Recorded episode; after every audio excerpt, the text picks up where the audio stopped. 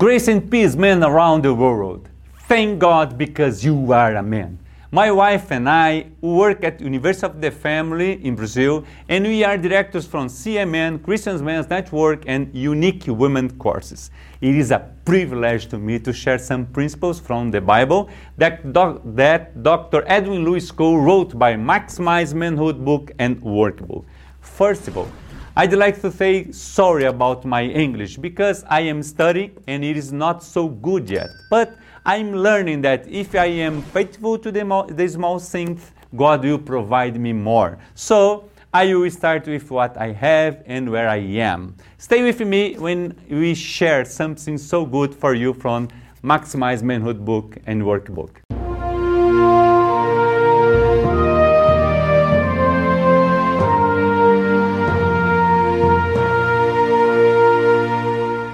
Being a male is a matter of birth. Being a man is a matter of choice. The first thing that I want to share with you is about first chapter, chapter from Maximize Manhood book and workbook.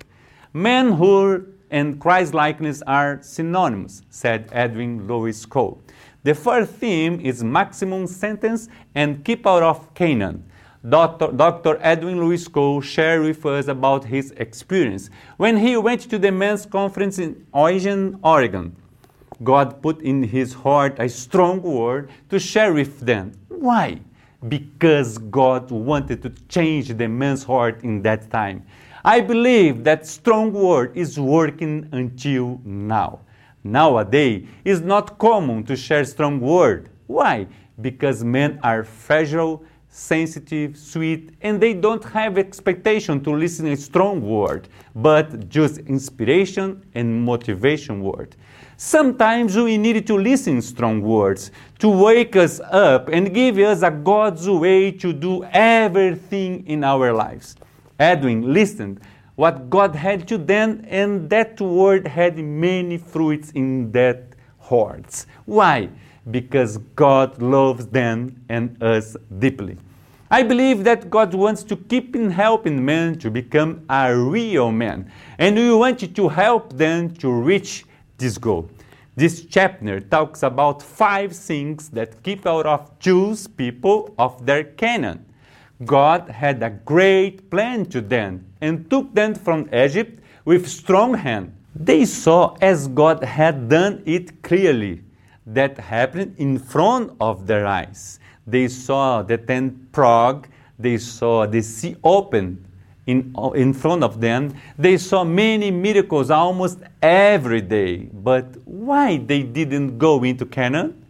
Because five things that they had done many, many times.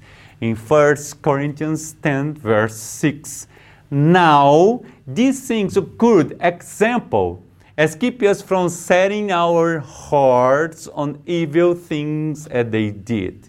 Wow. Paul took those things to the new covenant as an, as an example for us because those things blocked Jews to go into their Canaan. And then, if we walk in the same way, we will never go into our Canaan. Why? Because sin and promise from God don't fit in the same bottle, in the same place. Can you understand me? God has a maximum sentence to us, not a suggest, but commandments. Why? Because He has a good plan to us, plan to turn in a prospering, not to fail. How can we go to the Canaan? Every person needs to repent confess your sins, ask for forgiveness, abandon that sins, and I will put you in the promised Canaan, said God. Wow. The first thing is lust. What is the difference between lust and envy?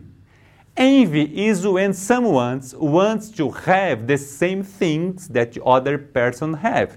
For example, if somebody has a blue pen they want to buy the same plan, pen sorry, with the same color and brand. If someone has that car, they want to buy the same car. If someone paints his house with this color, they want to do in it equally. Wow. And lust Lust is different. That person doesn't want to buy the same, but he wants what they have and sees them without those things. Well, Exodus 20 17 said, You shall not covet your neighbor's house. You shall not covet your neighbor's wife, or his male or female servant, his ox or donkey, or anything that belongs to you to your, neighbor, to your neighbor. So, we often listen about don't lust or covet a wife from somebody, but has more in this verse. Don't lust the servant, donkey, ox, or everything that belongs to your neighbor. Wow. Can you figure this out? Some times ago, when I was a supervisor from two manufacturers, I visited other companies and I saw a good professional. And I gave to him my personal car and said to him, I have a good opportunity for you where I am working. Call me, please. Can you believe that? I was a Christian and I lusted a servant from another factor. It is a sin against God, but I did it as common, as a good thing to do. The workbook from Maximize Manhood said something so strong and real for me. Listen, please. The society is imposing its customs and ideas to the Church of Jesus Christ. Wow. I repeat that. Listen, the society is imposing its customs and ideas to the Church of Jesus Christ.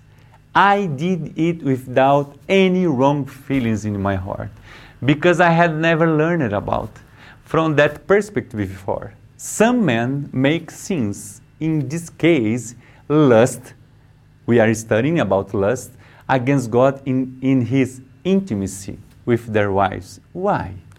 because they take some ideas and customs from the society and they don't feel anything in their hearts and put in practice with his wife. For example, watching porn and use it to their intimacy. It is a sin against God and open gaps to the Satan into relationships. Relationships. Take care of it. God is love and wants to put you into Canaan. Not physically, but in every area from your life. If you made lust against someone, first, repent. Second, confess your sins. Third, ask for forgiveness. Four, abandon. Five, repair if it is possible. And walk in God's way from now on. Wow. Acts, Acts 17:30 said, in the past, God overlooked such ignorance, but now He commands all people everywhere to repent. But why is difficult to put in practice this order? Because we know into our mind, but not in our heart. The guideline is in our mind. We know what I need to do, but I can't do it so far. Why? because between our mind and our heart there is a firewall. Is it there? Yes, but what is it? Sometimes proud, shame, fear. Anybody can know that. What will happen if I open my heart? I don't want to mess it. Please, let the Holy Spirit convince you. He is amazing. Don't be afraid, said God. I love you. The blood from my son is enough. It doesn't matter what happens. I love you. Turn off the firewall. Allow Jesus to clean you completely. I became sin because of you. Wow. I paid for the price. Just you can do it because the Holy Spirit doesn't divide your heart. He doesn't expose anybody. His love surrounds you. The Satan is a tempting and accuser, but God show our mistake and said to us, I pay for the price. I can help you. I have another opportunity for you to become a real man. Wow. It is amazing. It's called gospel. Paul said, Thank God for Jesus Christ. It is just a first thing that avoid Jews and us to go into the destiny that God draw for us. I would like to share more with you next time.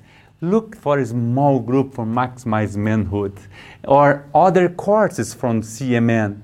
Don't walk alone. There are a lot of men that want to walk with you and help you to become a real man like Jesus Christ. Why? Because manhood and Christ likeness are synonymous. God wants to, wants to change your life. Give the opportunity to Him because He loves you. We are CMN. We rescue men. We rescue family. Thank God because you are a man.